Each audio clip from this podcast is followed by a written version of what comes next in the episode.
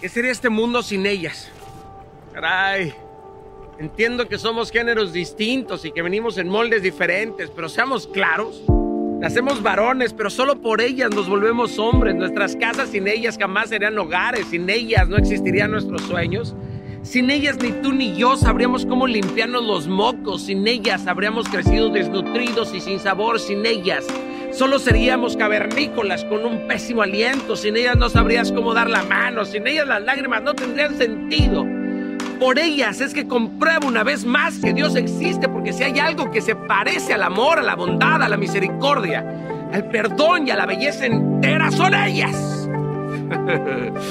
gracias mujeres, gracias por soportarnos con tanto amor en el parto, por ser el instrumento favorito de Dios, por ser co-creadoras, por sus recetas y sazones, por sus hermosas curvas y sonrisas, por las ganas de arrugas, las hacen tan místicas, tan bellas, por despertarnos a la escuela, por sus gritos y claro, por sus deliciosos gemidos, por su fortaleza, por su carácter, por su baile, por sus caricias, por sus inventos, hasta por las quejas ser la ayuda idónea, por levantarse y enfrentarse con sabiduría y mansedumbre a hombres que tienen aire en el cerebro. Gracias.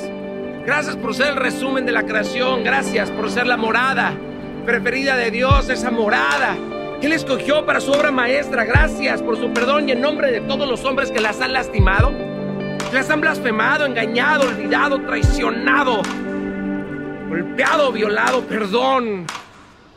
Por favor, perdón y más perdón por exaltarlas. Solo un día, por inventarnos el Día de la Mujer. Nos queda, nos queda honrarlas todos los días, todos los años, todos los días son de ustedes. Estos días existen porque, porque ustedes lo han hecho posible. Carajo, yo quiero un donde cada hombre que camine por esta tierra viva para honrarlas, para amarlas, para cuidarlas y bendecirlas para llenarlas de caricias, de poemas y de cosas tiernas, hombres. Sepan esto, un verdadero hombre no es el que tiene mil mujeres. Eso cualquier idiota lo logra, cualquier pelapustán. Un hombre es el que tiene una sola mujer para toda la vida y la conquista segundo a segundo, minuto a minuto. Se inventa, se recrea. Un hombre no es el que construye una casa y la abandona. Aquel que hace una casa y la convierte en un hogar y en una morada para Dios y toda su familia. Vivan las mujeres. Gracias. Muchas gracias.